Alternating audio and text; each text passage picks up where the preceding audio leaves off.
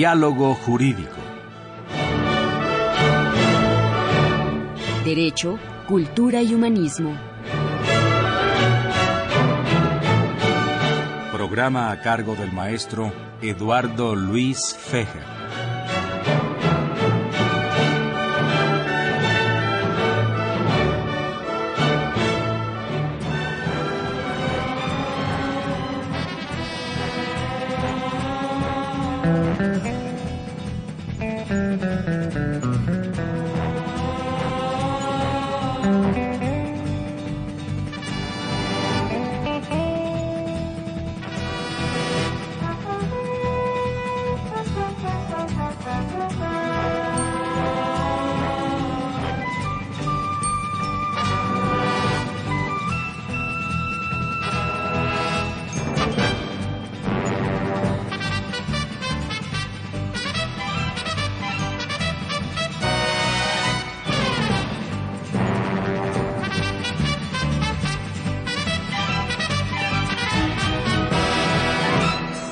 Amigos? Los saluda Eduardo Luis Fejer en esta emisión de la Facultad de Derecho, de lo jurídico, con nuestro lema Derecho, Cultura y Humanismo. Pues tenemos, le damos un voto, un voto unánime de aprobación a la música que trajo el padre Cronos por primera vez en 11 o 12 años. Qué bonita música, padre Cronos, te felicito, ¿eh? Me da mucho gusto. Ya sabes que ahora sí tienes tu renuncia con carácter revocable, como cada semana. Amigos, dos invitados muy distinguidos del complejo mundo del derecho penal la doctora Griselda Muchategui, penalista, profesora de la Facultad de Derecho, y el maestro Christopher Pastrana, también penalista, distinguido profesor de la facultad y además funcionario. Y, por supuesto, la presencia siempre grata de mi conductora alterna, Marilu González Covarrubias. Hola, Eduardo, buenas tardes. Hay tantos temas, tantos temas, pero yo quisiera empezar el programa platicando, platicarles, amigos, de que yo le tengo mucha admiración a Griselda Muchategui sin menosprecio de Christopher y sin menosprecio de Marilu González Covarrubias. Es una gran poeta. Es una Cuentista mujer también. enorme de sensibilidad, gran cuentista. Y a una, lo que tanto se carece luego en algunas escuelas y facultades de Derecho, que es tener un abogado o una abogada culta. Y en el caso particular de Griselda, es una dama de mucha cultura, que además tiene una magnífica relación con los alumnos, con la gran simpatía con sus alumnos, muy querida en la Facultad de Derecho. Es una autora muy leída, tiene muchos libros, pero es una mujer muy sensible. A mí me impresionó un pequeño cuento que ganó un premio en España, que hizo ella, y que aún recordándole me sigue emocionando porque está tan bien hecho, está tan bien estructurado y está bonito, que le vamos a pedir que antes de que empiece el programa sobre la cosa penal, nos platique de este poema. De acuerdo, pues muy buenos días. Muchísimas gracias por la invitación. Siempre es un gusto cuando mencionan mi cuento. Me siento muy halagada, me siento muy bien. Eh, ahí subsano muchas eh, fallas que tengo todavía quizá como ser humano, pero ahí me siento plena. Eh, es un cuento que escribí hace aproximadamente cuatro años. Se llama Exilio, me imagino que es al que te refieres. Eh, lo escribí una tarde que me puse a pensar en una situación personal que había vivido mi padre. Él vino en el exilio en 1939 de España, él era antifranquista. Entonces, eh, yo siempre he guardado memoria de todo lo que él nos platicaba y por esa época eh, salió una convocatoria de concurso de cuento infantil y se me ocurrió una noche ya cercana al final del tiempo en que vencía el plazo para presentar cuentos, en una pequeña historia que abarcó una cuartilla y era efectivamente la historia de un pequeño niño que viene en un barco de España con su padre y el niño va preguntando a dónde van y el papá le dice, tómalo como un juego, vamos a una tierra diferente, eh, vas a conocer nuevos amiguitos, vas a tener eh, frutas distintas, juegos diferentes y el niño le sigue preguntando, papá, pero pero ¿y sin mi hermana? sin mi familia, sin mis amigos, sin mis juguetes, le dice vas a encontrar cosas diferentes, pero igual de bonitas y las vas a querer. Entonces el niño sigue preguntando y de pronto le dice el papá, te va a encantar esa ciudad, se llama México. Y el niño le dice, ¿y si todo es tan maravilloso, papá, por qué lloras? Qué maravilla, ¿no? Sí, Es precioso, precioso. ¿Qué nos puede decir el, uh, marqués de Becaria mexicano, don Christopher Pastrana, o prefiere César Lombroso. Bueno, pero la primera media hora la dedicamos a Becaria y la segunda a Lombroso. Ni más ni menos. ¿Cómo están tus alumnos ahorita? Muy bien, muchas gracias primero por la invitación, por el honor de, estar con ustedes nuevamente con la maestra Muchategui, efectivamente muy querida y un referente en la facultad. Gracias. Mis alumnos, pues creo que no tan conformes porque están conmigo y no con la maestra Muchategui, pero ahí están. Tienen razón. pero, pero ahí están, eh, eso es lo que hay. Bien, tengo ahorita 55 en un grupo, entonces, eh, que es el de curso regular de delitos en particular. Muy buen grupo, muy satisfecho. Este, ¿Son de segundo o tercer semestre? Eh, tercer semestre. Tercer semestre y, repetidores en segundo semestre, sí. O sea que son muchachos que tienen en promedio 19 años, más o menos. Más o menos, sí, sí, más o menos. Ajá. ¿Y, le estás dando qué materia? Delitos en particular. Delitos en Delitos particular. en particular, que es el de tercer semestre. A los a un grupo de ocho alumnos es, son repetidores de teoría de la ley penal y del delito, que es la, la, la, anterior a delitos en particular. Yo creo, Mariluno, y tú estás de acuerdo conmigo, que eh, para todos los que estamos a la Facultad de Derecho siempre ansiábamos estudiar Derecho Penal, ¿verdad? No sé tú. Sí, sí, ahorita que lo mencionabas, eh, muchos de los que decidimos tomar la vocación de abogado, creo que la influencia venía del derecho penal, ¿no? Era esa eh, ímpetu, ¿no? Por querer eh, defender a alguien, ¿no? Y, ejercer en ese ámbito. Y aprovechando, me, me gustaría mucho, eh, maestra Muchategui, si nos pudiera comentar un poco por qué fue que se dedicó a la materia penal. Bueno, a mí me empezó a gustar porque tuve buenos profesores y eso fue el primer punto de acercamiento con la materia eh, y me encantó y aunque eran muy duros mis maestros, pues más me gustaba. Entonces ya cuando llegué al noveno semestre y llevé con Alfonso Quiroz Cuarón medicina forense que venía platicándola ahorita con el maestro Christopher y criminología con el doctor Luis Rodríguez Manzanera, dije, eso es lo mío. Eh, la primera vez que fui a Lecumberri cuando todavía era prisión, poquito antes de que terminara su periodo de prisión, me acuerdo que yo estaba en segundo semestre y dije, a cualquier cosa me dedico, menos a penal. Pero, castigo divino, me dediqué al penal. Luego fui a una necropsia y dije, no, confirmado, yo al penal no, me dediqué al penal. Y ahora siento que estoy donde debo estar. Quisiera hacer un, comentario muy rápido ahorita que el maestro... Todo el tiempo, ¿todo el tiempo del mundo. La hora. sí, la hora, claro, es completa. Nada más un segundo. Ahorita que se dirigió Eduardo Luis Fejer al maestro Christopher diciéndole el becaria mexicano. Eh, César Becaria tenía 27 años cuando escribió el del Tratado de los Delitos y de las Penas. Y me da mucha risa que cuando yo veo una portada de su libro de los delitos y de las penas como se ha simplificado, eh, lo ponen con un viejecito canoso, y algún día le dije a un editorial, pero ¿por qué lo ponen así? O sea, este libro maravilloso que revolucionó el mundo europeo, lo escribió a los 27 años, joven y brillante como Christopher Y además nuestro auditorio, debe estar consciente que es el marqués de Becari, que no anda buscando becas por lo de no. Porque Becari se escribe con B chica, ¿verdad? No, es con, B, este es con B, B, E, C. Y doble C, exactamente. Becaria. ¿Y el origen del marqués de Becaria? ¿Es francés? ¿Es italiano? ¿Te acuerdas la Híjole, no, del, no, no lo recuerdo. Sí, italiano. Italiano, ¿verdad? Becaria, ¿verdad? Es que se confunde mucho ahí, ¿verdad? Sí. Exactamente. Oye, y este, eh, ¿qué maestros tuviste tú que te influyeron tanto aparte de Quirós Cuarón y... Bueno, Tuve clases, eh, desde el primer semestre tuve un buen curso de Derecho Romano y ahí me gustó mucho la, pequeña partecita de penal con Sara Bialostovsky, que era una extraordinaria profesora. Eh, llevé Derecho Penal con Ricardo Franco Guzmán, que me encantaba cómo daba clases, aunque no me gustaba cómo evaluaba porque era el Código Penal de memoria. De hecho, yo reprobé delitos en particular. Entonces, como reprobé, me gustó más porque la estudié a fondo.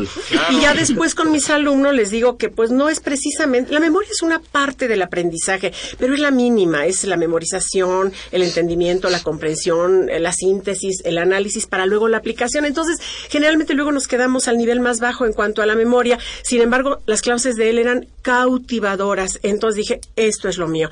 Después tuve con Victoria Adato de Green, una maestra durísima en procesal penal Al final aprobamos muy pocos, pero eso me hizo estudiar la materia y verla a ella como una mujer fuerte, una adulta joven, ya con cargos muy importantes, siendo jueza penal. Y dije, pues sí, las mujeres podemos. Y ya después, pues rematé con las optativas que me encantaron. Y de ahí la, la vocación, que es esa vocecita que anda por ahí medio callada, pero que de repente un detonante hace que, que salga a flote. Así que de ahí mi afición por el penal. Incluso la literatura, mis obras de la literatura consentida son las que tienen que ver con crímenes. Bueno, este, aquí el, el, el, Marqués eh, me, me, mostró un libro, Christopher Pastrana, eh, de Quentin Reynolds. Así es. es. es. un libro muy famoso, ¿no? De los Estados Unidos, de un juez, uh, Sam Leibovitz, ¿verdad? Así es de la corte de Nueva York, ¿verdad? Sí, sí, sí, que cómo manejaba los, los, toda la cosa este, penal, cómo sacaba a la gente de la cárcel cuando ya estaban a punto, estaban en la silla eléctrica, ¿no? Pericialmente, sí. La pericialmente, verdad, es que pericialmente Platícanos un poco del libro y de... Bueno, pues es una serie que, bueno, de, debo de confesar que lo conocí aquí, ¿eh? el libro, por recomendación del doctor Fejer, y a partir de entonces me aboqué a buscarlo. Es muy difícil de conseguir, pero lo encontré. Y este, efectivamente se trata de un juez, bueno, defensor que después acabó siendo juez, juez penal, Sam Leibowitz, escribe un periodista, Quentin Reynolds, acerca de toda la travesía, la trayectoria. Primero lo intenta convencer de qué pensaría acerca de escribir un, un libro y lo, no al principio no le gusta mucho al juez y dice bueno pues es que como que me parece un ensimismamiento que escriban un libro acerca de mí pero si ayuda a fortalecer la enseñanza del derecho para los alumnos si hay forma de que esto contribuya a la didáctica bienvenido y lo escriben y efectivamente es una serie de relatos de, de, de casos que para cualquiera de nosotros quizás hubieran estado perdidos y él los, los, los saca. También participa ahí, híjole, no me acuerdo ahorita el investigador que le ayuda, este Fitzgerald, me, me, parece, que también es una pieza importante, creo yo, en el drama penal, que es la parte de la investigación, ¿no? No, no es nada más la argumentación y la sapiencia, la, la lógica, sino también la investigación de campo, que es la que te puede dar la salvedad de las excepciones, un detalle, por mínimo que parezca, lo que Ah, puede resolver Ah, sí, claro. un, un caso. Sí, ¿no? totalmente. ¿no? Y también cómo influye mucho la política, por ejemplo, en, en, en cierto tipo de casos, inclusive en el vecino país del norte. Por ejemplo, está el caso de este afroamericano que era un famoso basquetbolista ¿no? y actor de cine, eh, si te acuerdas, ¿no? Que mató a la esposa Ah, y al peinador sí. de la esposa Sí. y todo lo demás, ¿no? O.J. Simpson. Simpson. ¿Se acuerdan de ellos? Sí, duró, duró, duró, el, duró el, el, el caso como dos años, fue televisado todo el caso. Sí, sí. Y resulta que pues, el señor sí tenía ensangrentado el guante con la mató y se escapó y todo lo demás. Sin embargo, es muy curiosa la justicia americana, porque en ciertos casos no dice inocente, dice no Not culpable. guilty. No culpable. Esto tiene mucha filosofía, ¿eh? Sí. Aquí en nuestro sistema jurídico eres inocente o eres culpable.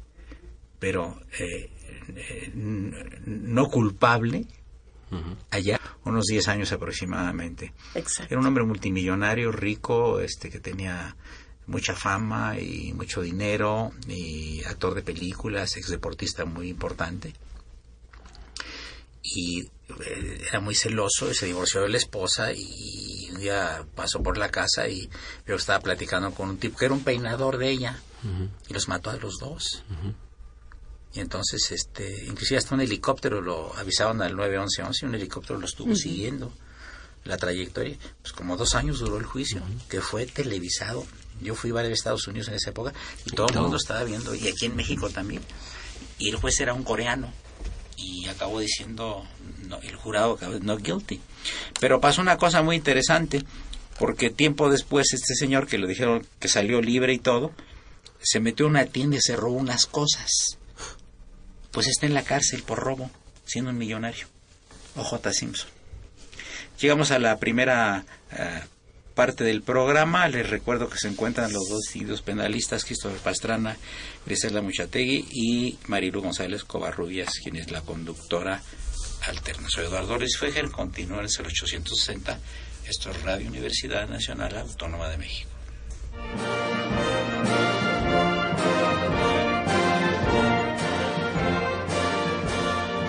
Su opinión es importante. Comuníquese. Nuestro número 5536 8989. del Interior de la República 01800 50 52 688.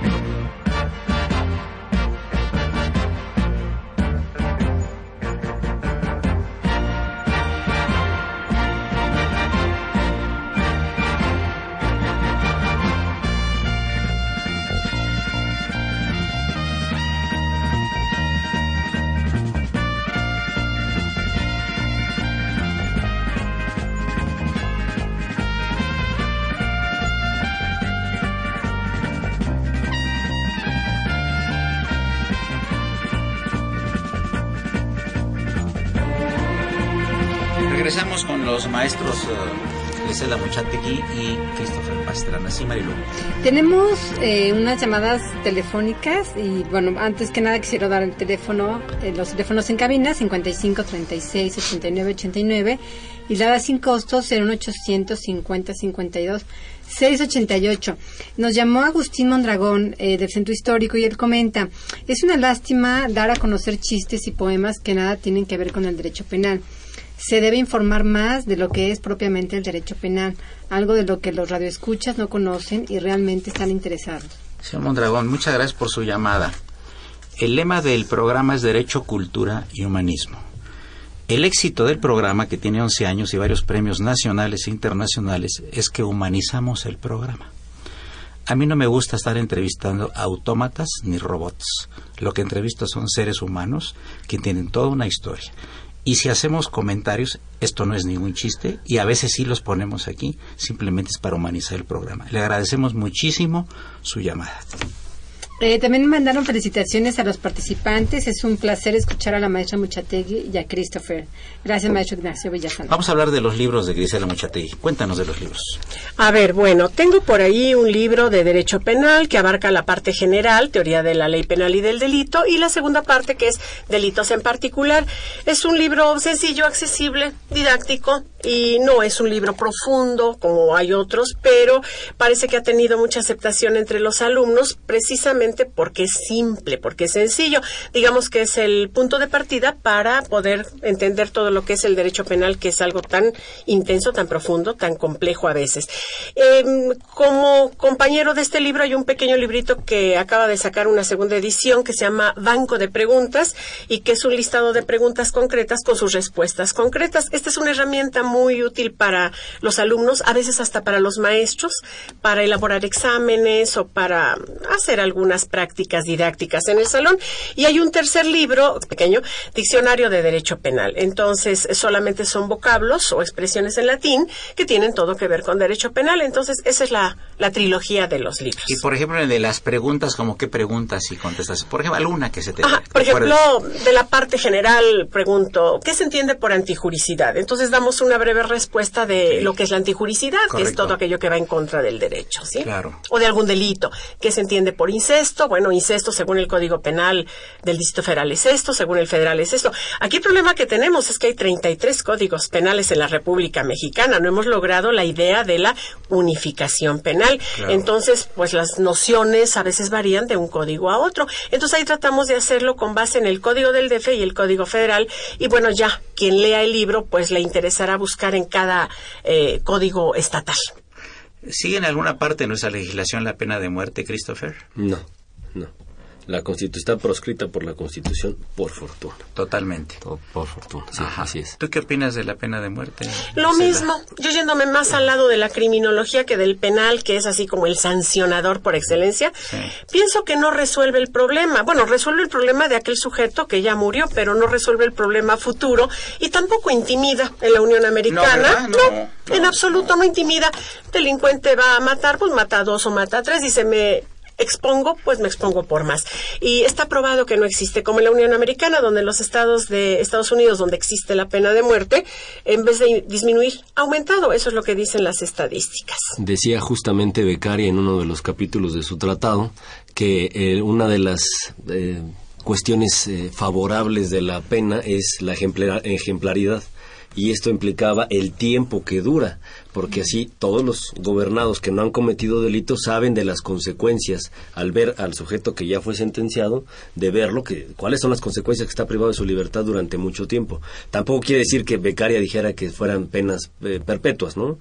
De 100 años, pero sí mantener ante los ojos de los gobernados cuáles serán las consecuencias. Esta consecuencia no se logra con la pena de muerte, por Así ejemplo. es. Además de lo que ya mencionó la maestra Sí, sí, a veces, a veces eh, es lo que hablaba el doctor Recasensiches, la reacción negativa de la ley. Lo haces más, entre más te castiguen, lo haces más, ¿no? Exactamente. Sí.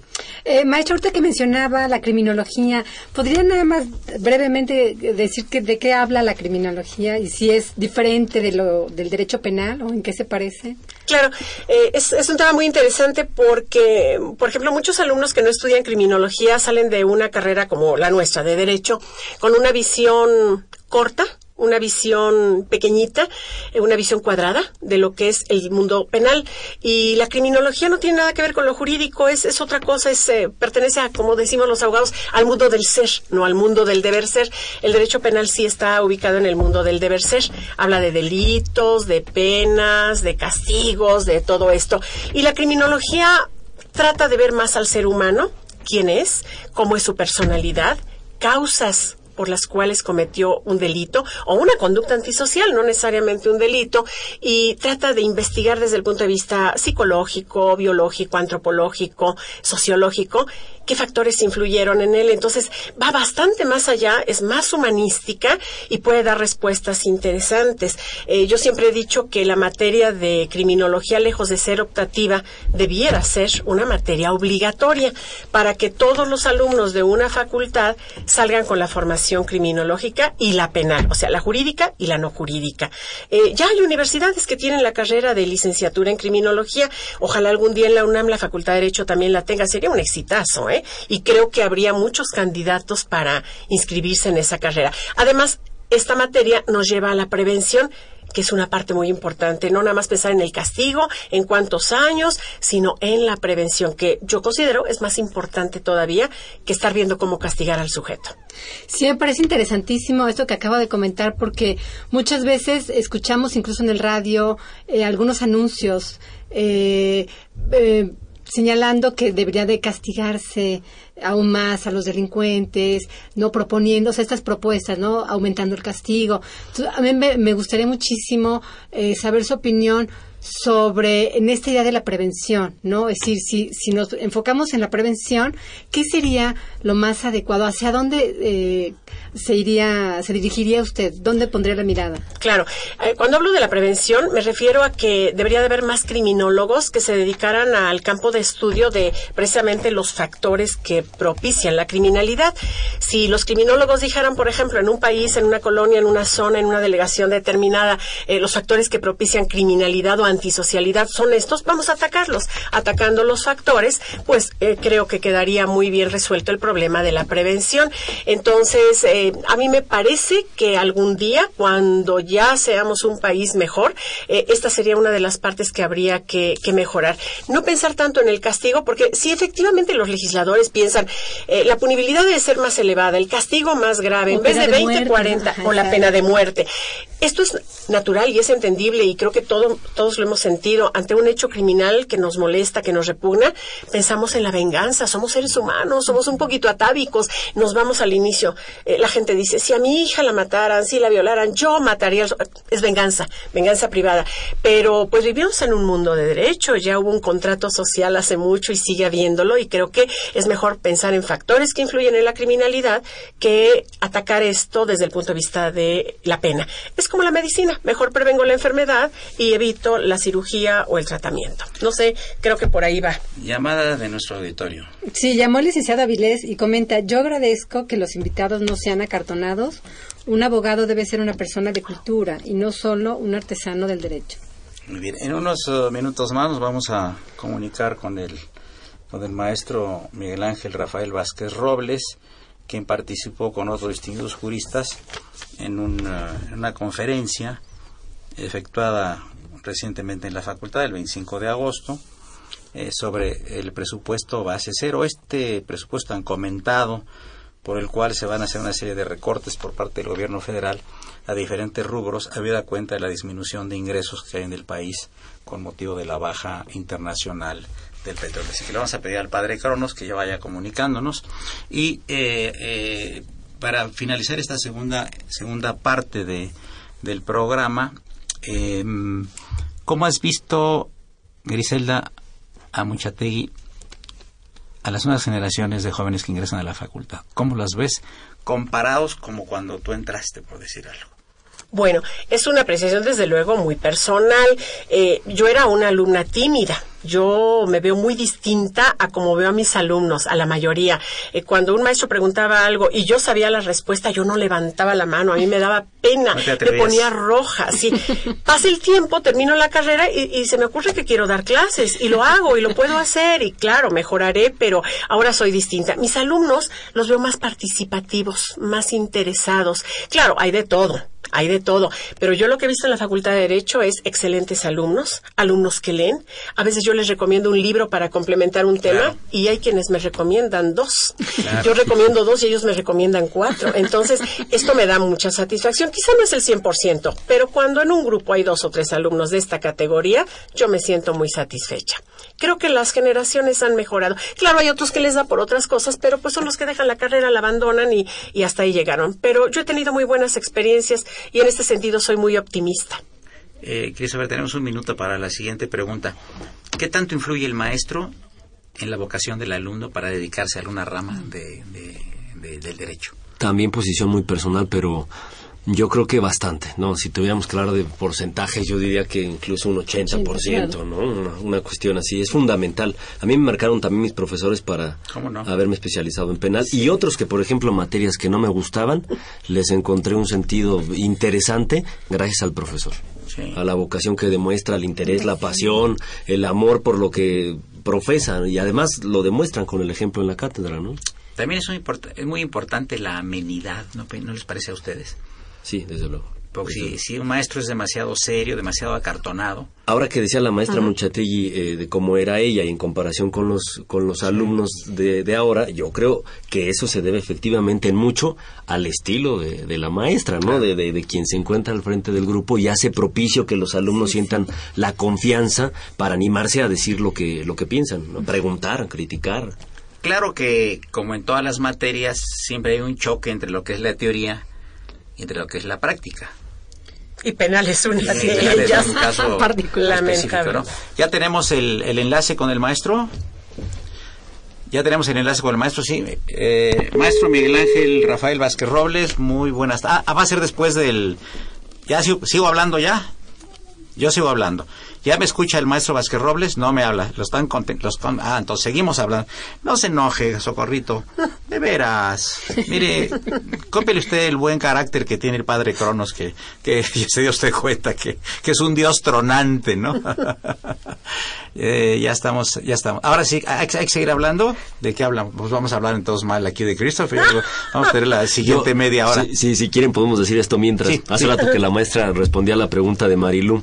Eh, hace 50 o 60 años, Luis Jiménez de Azúa decía que la criminología se tragaría al derecho penal. Después platicamos de eso. Está el maestro Miguel Ángel Vázquez Robles en el micrófono. ¿Estás por ahí, Miguel Ángel? Claro que sí, Eduardo. Buenos días. ¿Cómo estás? Gusto en saludarte. Bueno, Miguel Ángel es un prestigioso profesor de la Facultad de Derecho de muchos años, eh, un gran experto en Derecho fi- Fiscal y un extraordinario ser humano a- al que admiro y quiero, igual que todos los alumnos y todos los maestros de la Facultad de Derecho. Y, este, Miguel Ángel, participaste en, un, en una, una- mesa redonda que se le puso el título de presupuesto base cero. Eh, aparte de ti, participaron el doctor Carlos Alejandro Tello Macías, el doctor Luis Alberto Pasos de la Torre y el licenciado Alejo Martínez Vendel. ¿Nos puedes dar brevemente una información respecto de este, de este tema que es tan candente ahorita para nuestro país? Claro que sí, con todo gusto. En primer lugar, saludo a los maestros que hoy te acompañan, a todo tu personal que te, tus colaboradores y a tu generoso público. Mira, el tema es algo muy especial porque constitucionalmente el presidente está obligado a que a más tardar el día 8 de septiembre mande dos iniciativas en materia financiera vitales la ley de ingresos de la federación y el presupuesto de egresos. El presupuesto de egresos es vital en razón. Ahora bien, creo que aspectos importantes del significado de una base cero debe ser explicado de la manera más sencilla para no confundir al público. Propiamente este sistema es una metodología que debe aplicarse a cualquier negocio que se quiere llevar a cabo. ¿Y en qué consiste esta? Que todo proyecto debe iniciar con un cálculo, una idea de lo que se quiere, un resultado y al final de cuentas una verificación si lo que se pretendía hacer era correcto o no y en todo caso el cambio de este sistema o el mejoramiento. Este es propiamente la base cero, no necesariamente para un Estado, sino para cualquier negocio, como dije, que se pretenda llevar a cabo. Ahora bien, la idea del Ejecutivo me parece inteligente, tratar de introducir este sistema en su presupuesto de egresos. Sin embargo, creo que no es tan rápido como en un mes. Este es trabajo de un buen tiempo. Por otro lado, mucho se ha hablado de que con este sistema va a haber una baja del presupuesto de egresos. Yo creo que nada tiene que ver eso con la base cero. El presupuesto de egresos se va a ver disminuido por las circunstancias especiales que existen en México y en el mundo. Creo que por primera vez México tiene problemas de carácter financiero, no generados internamente, sino por situaciones internacionales. Lo refiero a la baja del petróleo y a algunos otros aspectos que sí pegan en la economía y que va a implicar necesariamente que el gasto público sufra un ajuste para efecto de que esto cumpla debidamente. Porque ese ajuste lo más sencillo es cubrirlo con una de dos, o más impuestos o préstamos. Y creo que ninguno de los dos sería recomendable. Más impuestos creo que los mexicanos ya no lo aguantamos. Y más préstamos, pues sabemos la consecuencia de esto y que necesariamente con el tiempo tiene que ser cubierto. De hecho, los problemas de Grecia y de otros países, Italia, es el exceso de endeudamiento. Entonces, concluyo porque tu tiempo es breve, este es un sistema, una metodología para calcular cualquier operación que se quiera hacer, principio hasta un fin resultado positivo económicamente. Esto es, Eduardo. Yo quería nada más adicionalmente eh, preguntarte lo siguiente. ¿Esto ayuda, ayudará a que el estado obeso que tenemos en, alguna, en algunas partes y eh, la excesiva burocracia en otras eh, vaya a redimensionarse para que tengamos más eficiencia e imaginación que personal arreglando asuntos? Porque muchas secretarías de Estado tienen muchísima gente y tú vas a una secretaría de Estado, hay muchos que no están trabajando. No sé qué opines. Bueno, eh, no, no creo que sea por ahí el camino. Hay planes y programas que deben reducirse. Tú sabes que hay muchos programas del Ejecutivo que de alguna manera suenan muy bien, pero dices, ¿cuál ha sido el resultado? ¿Debe continuar el programa? ¿Debemos cancelarlo o debemos mejorarlo? Y, y no se trata de cambiarle de nombre, ¿eh? sino simplemente que cumpla con el objetivo en cualquier negocio que se lleve a cabo debe haber un, resultado final. Y si el resultado final es que todo lo que inviertes no sirve como debiera, pues debe cambiarse. La burocracia puede ser uno de los aspectos, pero creo que no es el más gravoso pues te agradezco mucho este, este comentario acerca de esta mesa redonda presupuesto base cero en la que participaste junto con el doctor Carlos Alejandro Tello Macías, el doctor Luis Alberto Paso de la Torre y el licenciado Alejo Martínez Vendrell y que fue eh, moderado por Rosalba Becerril Velázquez. Te agradezco mucho y te manda un saludo el panel entre, entre especialmente Christopher Pastrana que creo que no te pidió permiso de venir al programa, así que seguramente la venganza será cruel cuando llegue. Y un saludo de, de Grisela Muchategui y de eh, González Covarrubias y un abrazo de tu amigo. Saludos a todos y gracias. Muchas gracias. Continuamos amigos con eh, el Padre Crono, nos va a poner alguna música. Ah, adelante, Padre Cronos, con la música.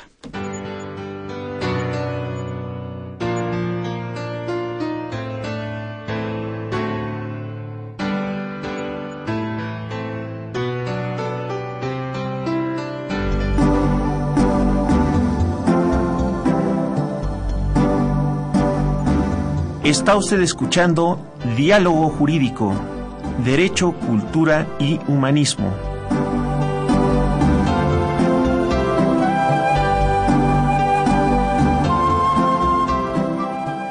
A través del 860 de AM. El alma mater del cuadrante.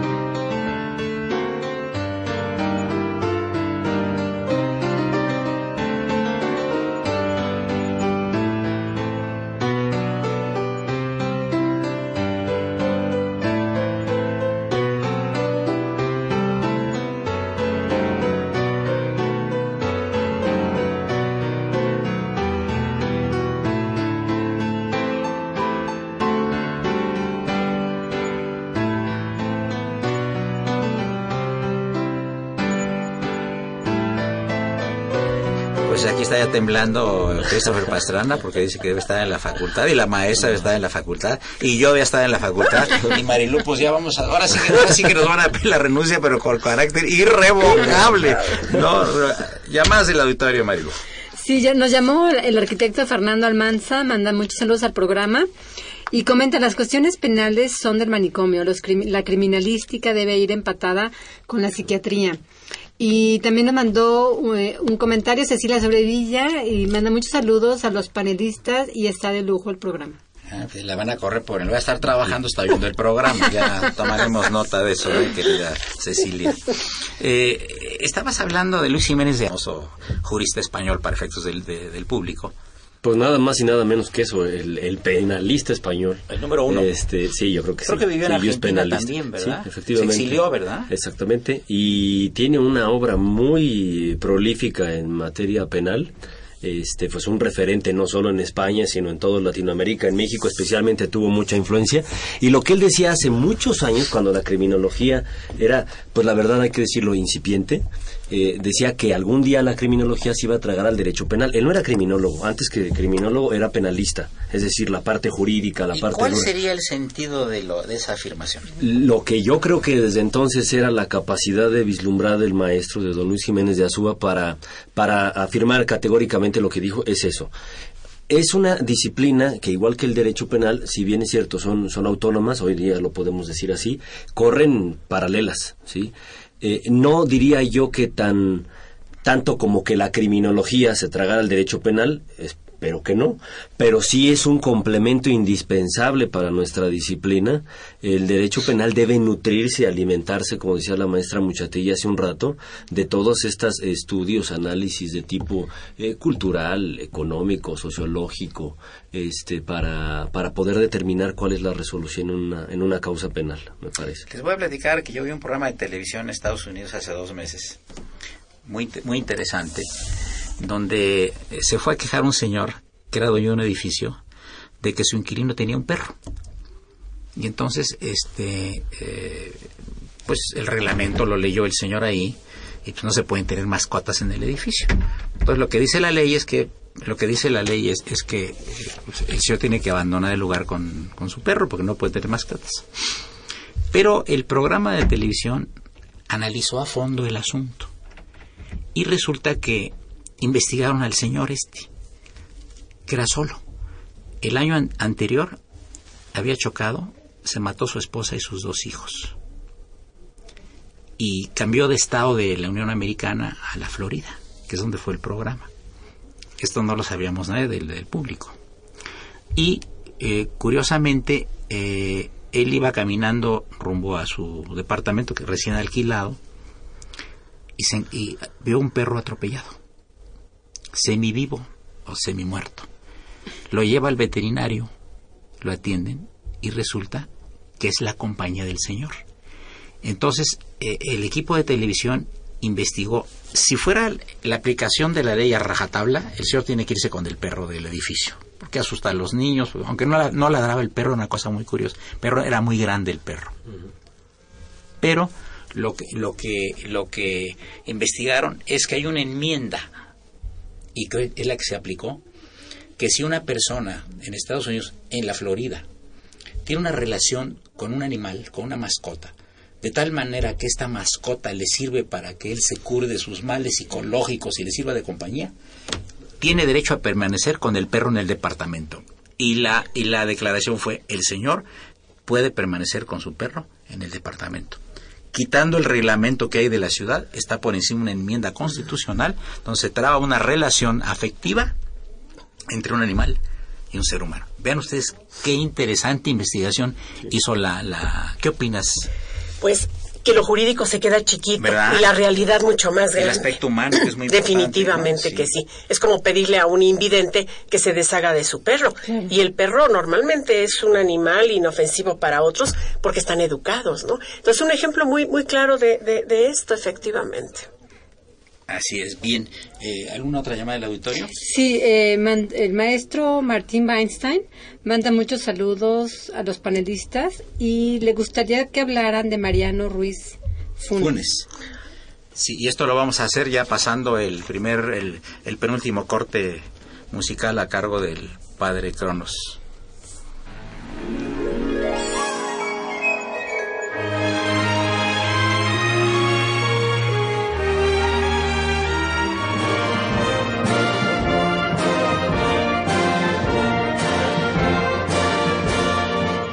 Opinión es importante. Comuníquese. Nuestro número 5536 8989. Del interior de la República 01800 5052 688.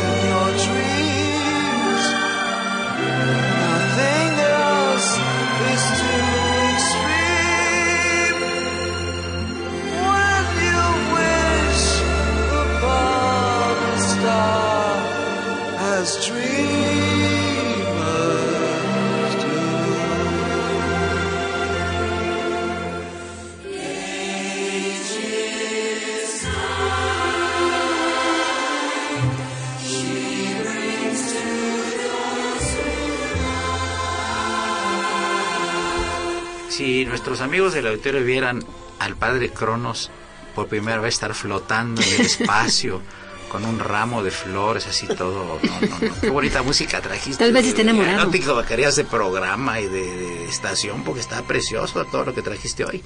Fuiste muy felicitado, ¿verdad? Este, bien, amigos, eh, bueno, es muy difícil llegar a conclusiones, pero eh, todo lo que tiene que ver con el derecho penal es, es, es muy complejo, muy complejo.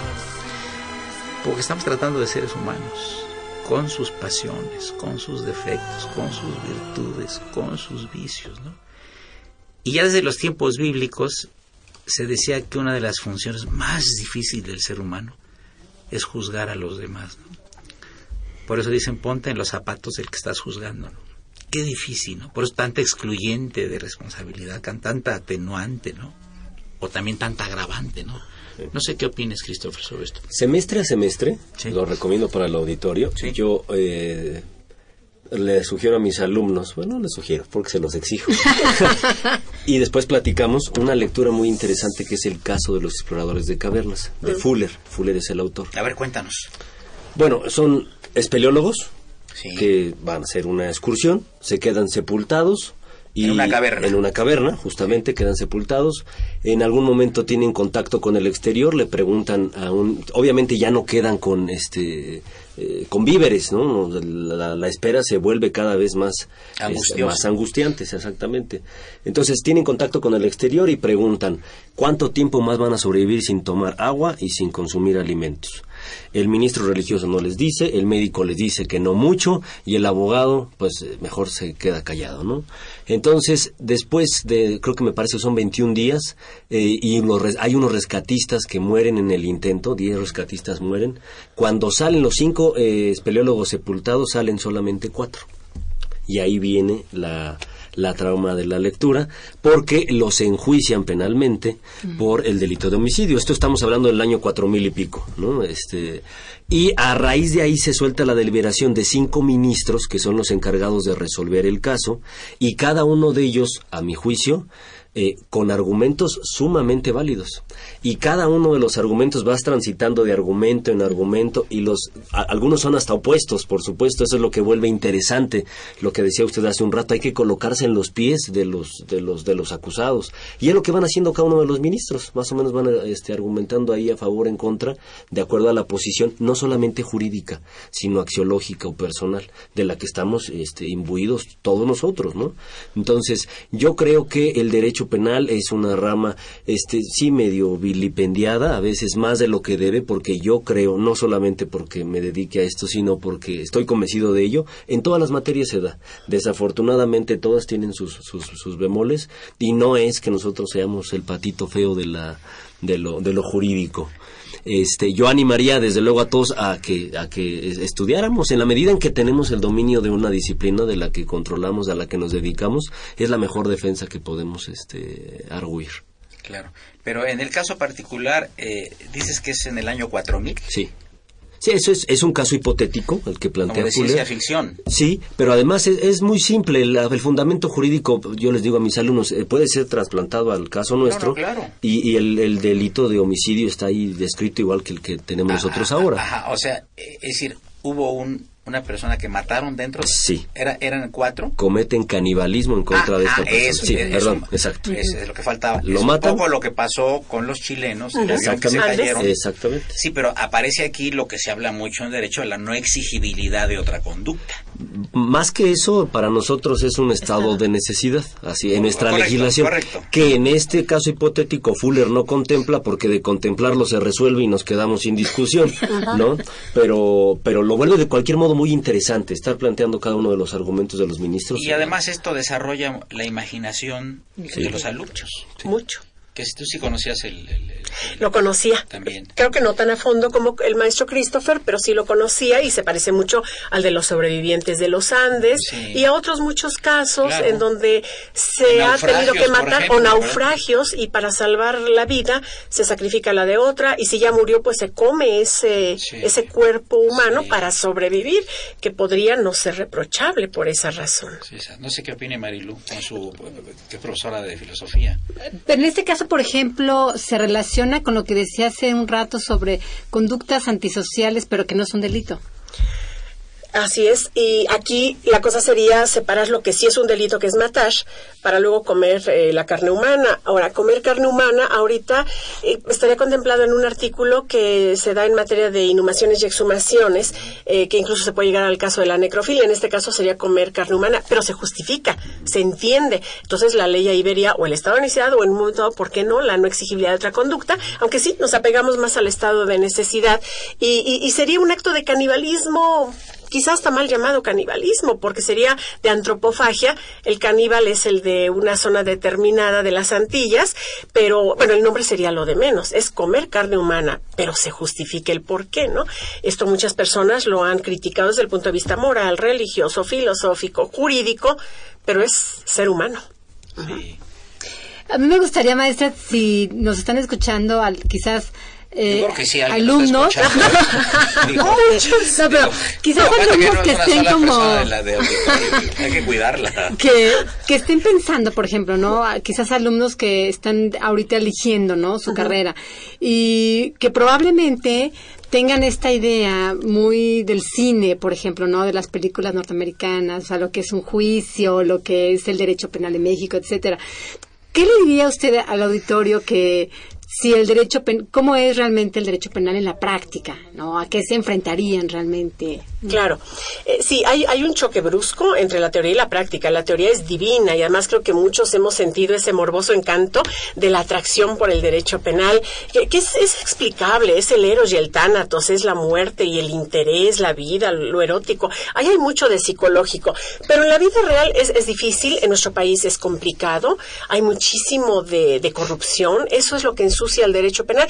Pero como decía el Christopher, también el derecho civil, los que se dedican a mercantil, a laboral, que no me digan que no. Entonces yo creo que esto depende de cada uno de nosotros y llevar por el camino de lo correcto eh, nuestra materia. Yo fui alumna, no fui alumna, fui ayudante de profesor un semestre de Jiménez Huerta, otro de los grandes españoles. Mariano. Don Mariano Jiménez Huerta. Paso. Yo fui su ayudante de profesor en lo que empezaba antes como universidad abierta y fue un privilegio.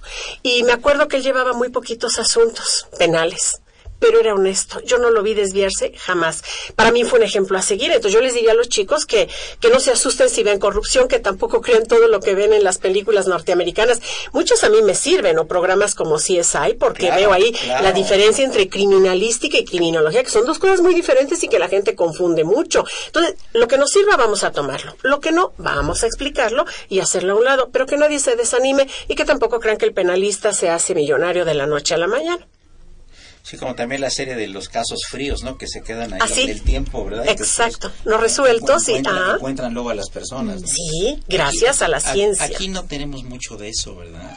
De, esa, de, de que pasa un crimen y no se pudo resolver y luego alguien lo toma 10 o 20 años después. Muy, ¿no? muy no- difícil. otra situación, ¿no? Sí. Pero muy a, muy a propósito de lo que decían, si bien es cierto y lo reconozco, soy creo que el primero en decirlo, eh, que existe este choque brusco entre la teoría y la práctica, no porque exista, quiere decir que nos conformemos con Claro. que exista. Nosotros Claro, somos los, los que debemos claro, confeccionar claro. el camino para que converjan la teoría y la práctica. Mis alumnos me dicen, bueno, ¿para qué? Y lo preguntan mucho cada semestre y a lo mejor ni siquiera alumnos, ¿no? Cualquiera del auditorio podría decir, ¿por qué es tan distinto?